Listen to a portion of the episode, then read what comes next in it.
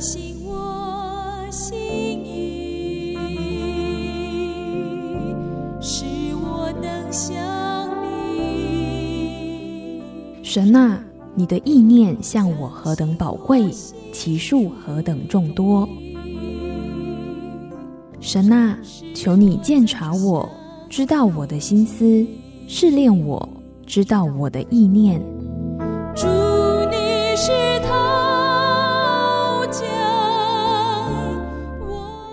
欢迎收听由钟荣凯牧师为您主持的《清醒的心》。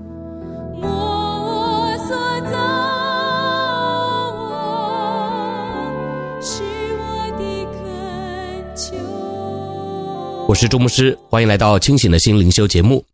我们继续来看约书亚记，今天呢，我们的进度是第十二章。那第十二章的经文并不长啊，但是呢，都是一些叙述性的描述啊，也就是讲到以色列人在出了埃及之后呢，进到了旷野啊。那在旷野他们所得的地啊，那过去呢，他们在旷野啊，不只是为了求生存而已啊，也不是为了要学习。啊，所谓的敬拜的礼仪啊，神在旷野呢教导他们如何重新建造他们的信仰啊，让他们呢能够有自信心啊，并且呢也能够更多的呃认识这位耶和华神，因为他们是上帝的选民啊。但是呢，过去四百年在埃及做奴隶啊，他们几乎已经啊把上帝忘得一干二净了啊。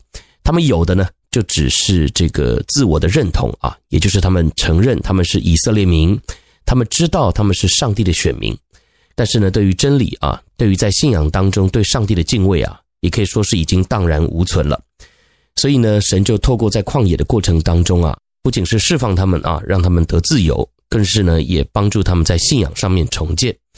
所以呢，啊，我想在旷野啊，大部分我们看到的这个记载啊，都是讲到神颁布律法啊，然后呢，让他们操练有所谓的献祭的规条啊。很多人呢也会问说：“哇，这个献祭这么的繁复啊，那要是用在现代啊，那确实也是挺麻烦的啊。那我们可能都记不住啊。但是呢，啊，其实这些繁复的献祭规条啊，当然也就是要让他们专心啊，让他们能够去思想上帝的心意。但是呢，在整个出埃及的过程当中啊，在旷野啊，我们也还是可以看到他们征战的记录啊。那从一开始呢，他们出了埃及之后啊。”法老就后悔了啊，就派兵来追赶他们。所以呢，我想这是他们所遇到的在旷野的第一个战役啊。那这个战役当然也很不容易啊，因为面对后面埃及强大的追兵啊，对于以色列民来讲呢，他们的心情啊，可能也是从呃高山跌落了谷底啊。原本想说，诶，已经有了这个自由之身啊，不用再被埃及人奴隶了。结果现在呢，啊，后面又追上来了啊，所以他们其实是很无助的啊。然后呢，又刚好不巧啊，到了红海边上，所以呢，这整段的记载啊，基本上呢，也算是他们在征战的过程当中的一个记录啊。那当然，后面呢，也有一些的战役啊。那今天的经文啊，十二章的一到六节讲到的就是他们在约旦河东的战役啊，就是还没有进入到迦南地之前，在旷野啊，他们所打的仗啊。好，我们就一节一节来看啊。十二章的第一节那边说。以色列人在约旦河外向日出之地击杀二王，得他们的地，就是从亚嫩谷直到黑门山，并东边的全亚拉巴之地。第二节，这二王有住希实本亚摩利人的王西宏，他所管之地是从雅嫩谷边的雅罗尔和谷中的城，并基列一半，直到亚门人的境界雅伯河。第三节。与约旦河东边的亚拉巴，直到基尼列海，又到亚拉巴的海，就是沿海，通伯耶西莫的路，以及南方，直到皮斯加的山根。第四节又有巴山王噩，他是利泛因人所剩下的，住在雅斯他路和以德莱。第五节他所管之地是黑门山、萨迦、巴山全地，直到基述人和马迦人的境界，并激烈一半。直到希什本王西宏的境界。好，那最后第六节说，这二王是耶和华仆人摩西和以色列人所击杀的。耶和华仆人摩西将他们的地赐给流便人、迦得人和玛拿西半支派的人为业。好，那这六节呢，讲到的是在约旦河东的地啊。也就是呢还没有进入到迦南地之前，他们在旷野所得到的地啊。那虽然呢是旷野啊，但是呢还是有很多的民族在里面的啊。那特别呢，我们也可以看到啊，在约旦河东的地呢，基本上啊，他们并不是以城做单位的啊，而是呢用这个地啊来圈出范围的啊。所以呢，这里呢就是讲到说哪一个谷到哪一座山啊，或是哪一块地啊，也就是他们管的是一个区域啊。好，那这里呢讲到的两个王啊也很有名啊，因为呢这就是以色列民在旷野呃征战的时候啊，他们所打赢的国家啊。那为什么这里呢会特别的震撼啊？因为他们毕竟是一群老百姓而已啊，他们呢过去是奴隶啊，根本就没有什么战绩啊，他们也没有军队，他们有的呢。就只有神啊，所以呢，我想这也让我们想到啊，有时候我们在面对一些难处挑战的时候啊，我们确实也会觉得无能为力啊，无计可施，这些呢都是我们常常会感觉到的啊，也会觉得很无奈啊。可是呢，一个有神的民族，他在面对未来的挑战的时候啊，那其实呢，你也可以看到啊，他们不需要为自己担心。所以我想应用到我们现在的基督徒来看呢，也是这样啊。常常呢，我们面对挑战啊，我们也会觉得啊。靠我自己哪里做得了呢？啊，怎么可能呢？啊，学历比不上人家啊，能力资历都比不上人家，财力比不上人家啊，没有一样哈，我们觉得有把握或者是有立场可以跟人家去谈啊，或者是可以做到。但是你看呢，以色列民他们就是奴隶啊，奴隶意思就是啊，他们的身份呢跟别人不一样啊，是次等的，甚至呢他们没有权利的。但是呢，你想想看，这样的一群人啊。他们的身份是如此的低下，可是呢，他们却也可以打胜仗，他们呢也可以去攻占别人的土地啊，这个怎么可能啊？我们现在读圣经，我们会觉得说啊，因为有上帝啊啊，所以理所当然的。但是我常常跟弟兄姐妹分享啊，我们在读圣经的过程里面呢，我们呢一定要设身处地的把我们也想在里面啊。假设我们也在这一群奴隶当中，我们也是以色列民，我们也出了埃及，我们也经历了。后面有追兵，前面有红海，而我们在旷野绕行的时候，我们也需要经过亚摩利王西宏的地，我们也必须要经过巴珊王恶的地。那我们怎么办呢？啊，那要打打得赢吗？啊，那我要说的是啊，靠我们当然是打不赢。啊，靠我们打不赢，但是呢，如果这是上帝的心意，那我们就能打赢。所以你知道，有时候最可怕的地方啊，并不是绝望哈，就是。如果今天面对这件事情啊，我们完全没有把握，然后呢，也不知道该怎么办啊，就只能来求神。我觉得这件事情不可怕，因为这种绝望啊，会把我们带到上帝的面前。我觉得最可怕的呢，是这件事情我还有一些把握啊，我觉得我还能够做。那这样的心态呢，就很有可能会导致我们失败啊。你看到以色列民打这些仗啊，基本上他们都是害怕，都是恐惧，都是不知道该怎么办啊。按我们来看，那根本不会赢。但是呢，他们却胜利了啊！而打爱城啊，你看他们胸有成竹，进到了爱城边上，就说：“哎，我们不需要全部人都去啊，派两三千个人去就好了。”这代表什么呢？代表他们有把握啊，有把握，哎，就失败了。所以呢，我还是要说啊，面对现在你的挑战啊，如果你觉得你很恐惧，甚至你觉得真的很无助啊，很无奈，那这个时候呢，反而你有机会得胜。为什么？因为这样子的一个状况呢，很有可能就把你完完全全的带到了上帝的面前。因为在人不能，在上帝可以嘛啊，在上帝凡事都能啊。特别呢，如果这是一条上帝带领你走的路，那他就一定会负你的责任。那可怕的就是在神把你带到这里了之后啊，你还自己觉得你行啊，这个我有经验了啊。所以呢，前面我不会的东西啊，我靠神，我愿意顺服神，等候神。那这个我会的呢，那我就不愿意顺服神了，我也不需要等候了啊，反正我自己就可以做了。而且呢，我们自己会认为上帝应该也会喜悦吧。好，那这些呢也都会是我们失败的原因啊。所以今天呢，我们在读这个经文的时候啊，我们也要来思想啊，过去以色列人他们在旷野绕行，他们其实根本就没有战力，几乎也手无寸铁，但是他们仍然能打胜仗啊，其实就在乎于他们的心态。所以今天，如果我们也想要经历得胜啊，在生命的战役当中，我们能够一场又一场的得胜，那其实关键就在于我们一定要谦卑在主的面前啊。特别呢，我就想到一句话啊，就是在约书亚记的最前面提到的，神要他们跟着的队伍啊，是约柜走在前面，然后呢，他们远远的跟在后面了，因为神就说啊，这条路你们向来没有走过。也就是啊，我们其实要在上帝的面前，对于上帝的带领呢，心生敬畏，而不是好像随随便便的啊，胸有成竹的。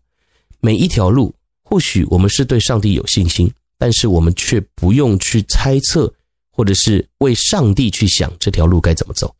而神的意思呢，就是这条路你们从来没有走过，那既然没走过，就代表你们现在呢，还是得要乖乖的顺服我，乖乖的听从我的带领。那么接下来呢，你也可以经验到一个全新的体会啊。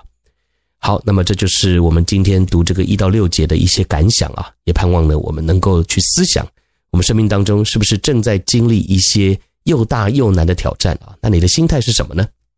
我是周荣凯牧师，你所收听的是清醒的心灵修节目。我们先休息一下，我们一会儿再回来继续读《约书亚记》第十二章。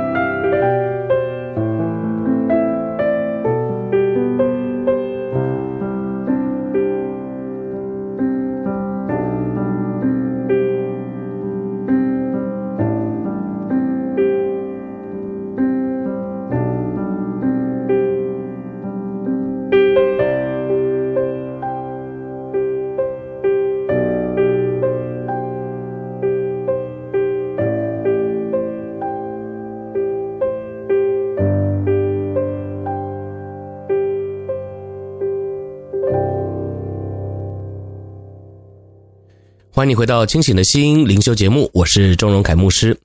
我们继续来看《约书亚记》的第十二章。那我们第二段的进度呢，要读的是第七到第二十四节啊。那经文虽然很长啊，但是呢，这是另一个段落啊，讲到的呢是他们在约旦河西啊，也就是进了迦南地之后啊，他们所经历的战役啊。好，那我们就一起来看啊。那这里的记载呢，讲到的是他们所拿下来的一些城还有王啊。来，我们来看第七节开始啊。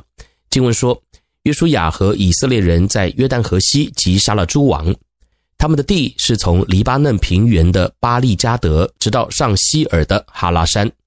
约书亚就将那地按着以色列支派的宗族分给他们为业。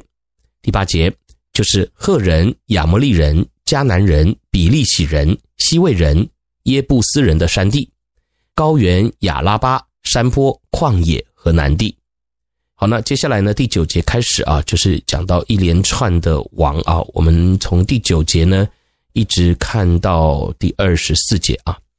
第九节开始说。他们的王，一个是耶利哥王，一个是靠近伯特利的艾城王，一个是耶路撒冷王，一个是希伯伦王，一个是耶莫王，一个是拉吉王，一个是伊基伦王，一个是基色王，一个是底比王，一个是基德王，一个是荷尔玛王，一个是亚拉德王，一个是利拿王，一个是亚杜兰王，一个是马基大王。一个是伯特利王，一个是他普雅王，一个是西佛王，一个是亚弗王，一个是拉沙伦王，一个是马顿王，一个是夏索王，一个是申伦米伦王，一个是押沙王，一个是他纳王，一个是米吉多王，一个是基底斯王，一个是靠近加密的约念王，一个是多尔山冈的多尔王。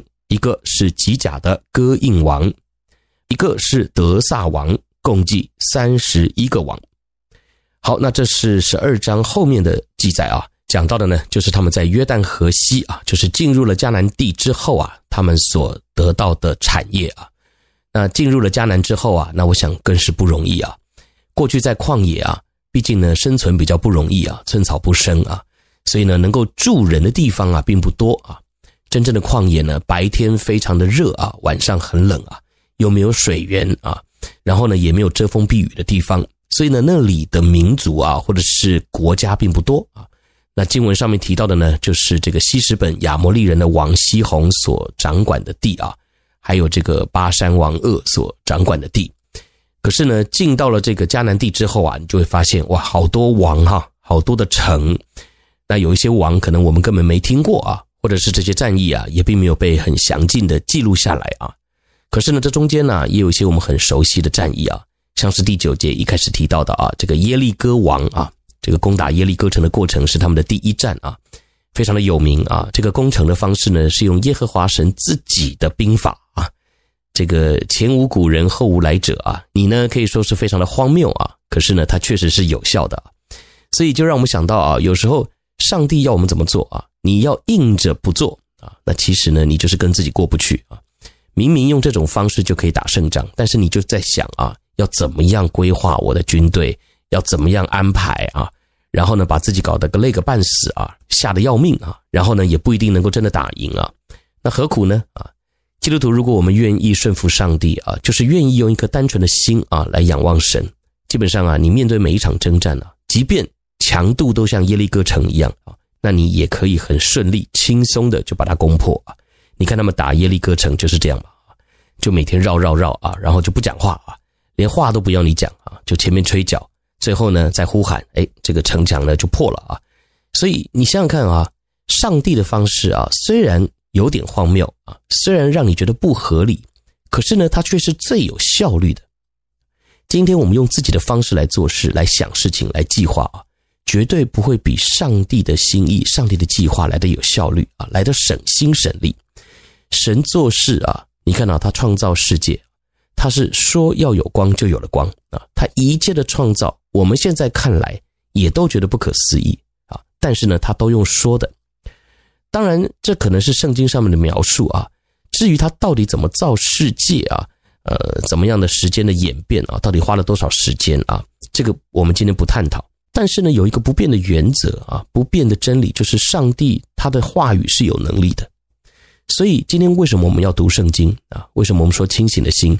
透过不同的牧者，我们在节目当中的分享，大家认真的来领受，它可以让我们的灵魂苏醒过来，它可以让我们面对生活的时候啊，我们知道靠我们自己的方法会把事情越弄越复杂啊，越弄越困难。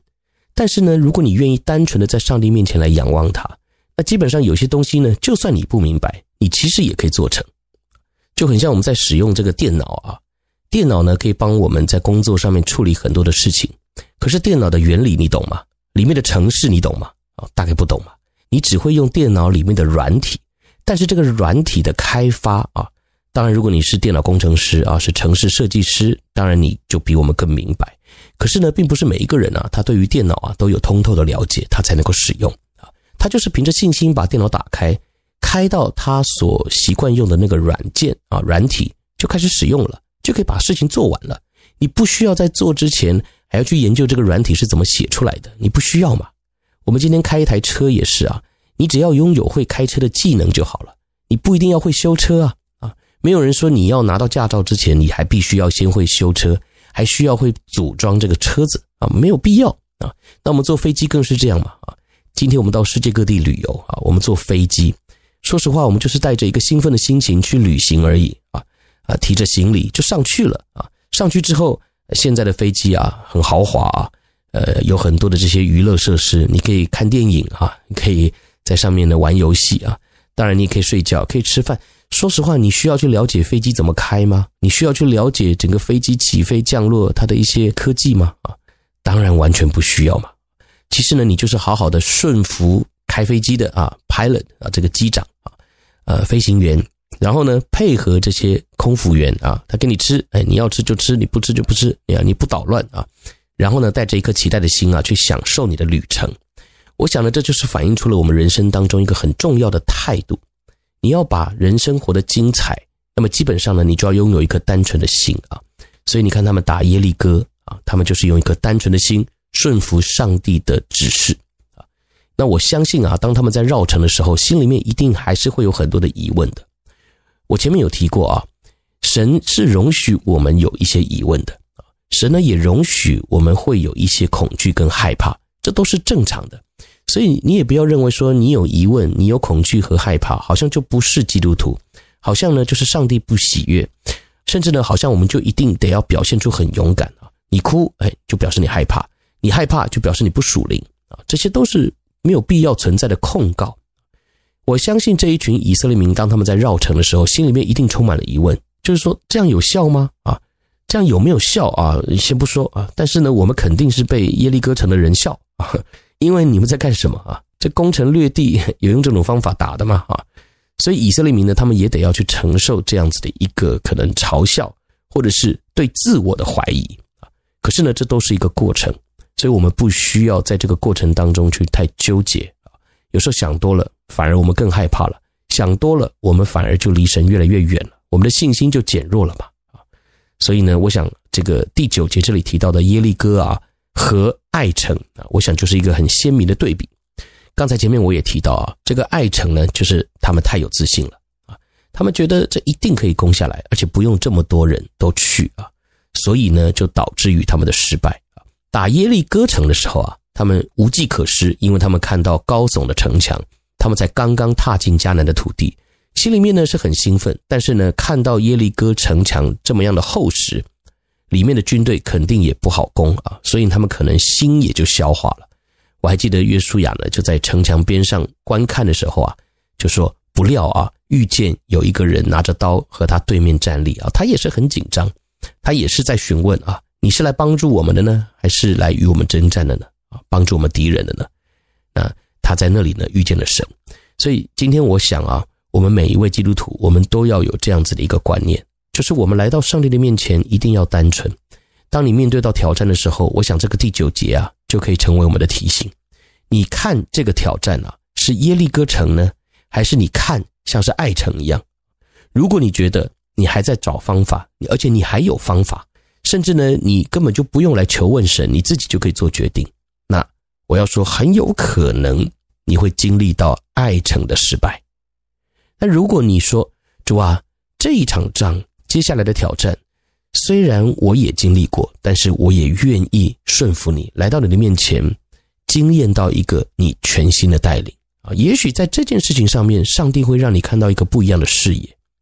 所以呢，我想啊，聪明的基督徒呢，就是当我们遇到挑战的时候啊，我们呢都要有那个攻打耶利哥城时的心态，就是顺服神啊，神怎么说我怎么做啊，这个队该怎么排，我要排在哪里，我呢就排在神要我排在的位置上啊，不用照镜啊，也不用担心。好，那么我想呢，这就是我们今天的分享啊，愿神亲自恩待赐福他自己的话语，也赐福每一位弟兄姐妹啊，我们都能够在主里单纯，并且靠他前进。好，我们一起来祷告。爱我们的天父，我们谢谢你，今天透过这段经文的反思，让我们也再次的回顾了过去以色列民出埃及之后所经历到的战役。其实这些战役的得胜都是你的恩典，因为你是元帅。因此，我们也愿意在生命当中再次的来宣告：面对大大小小的挑战，我不是主帅，而你才是在这些战役当中真正掌权的君王。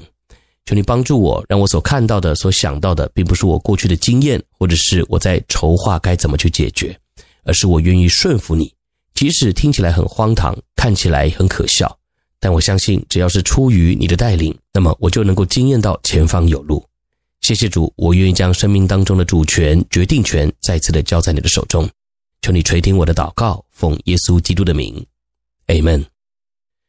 我是钟荣凯牧师。清醒的心，约书亚记，我们下期再见，拜拜。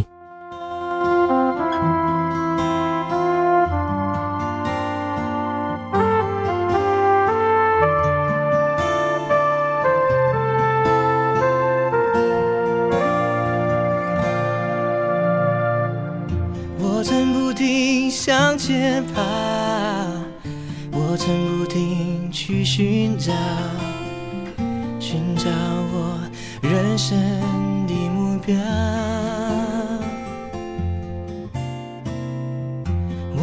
我想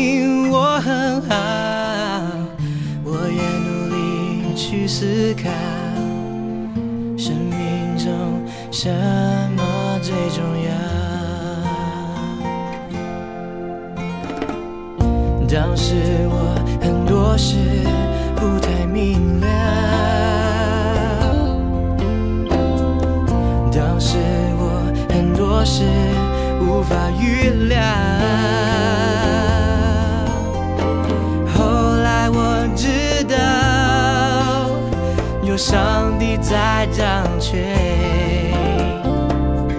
一切都是美。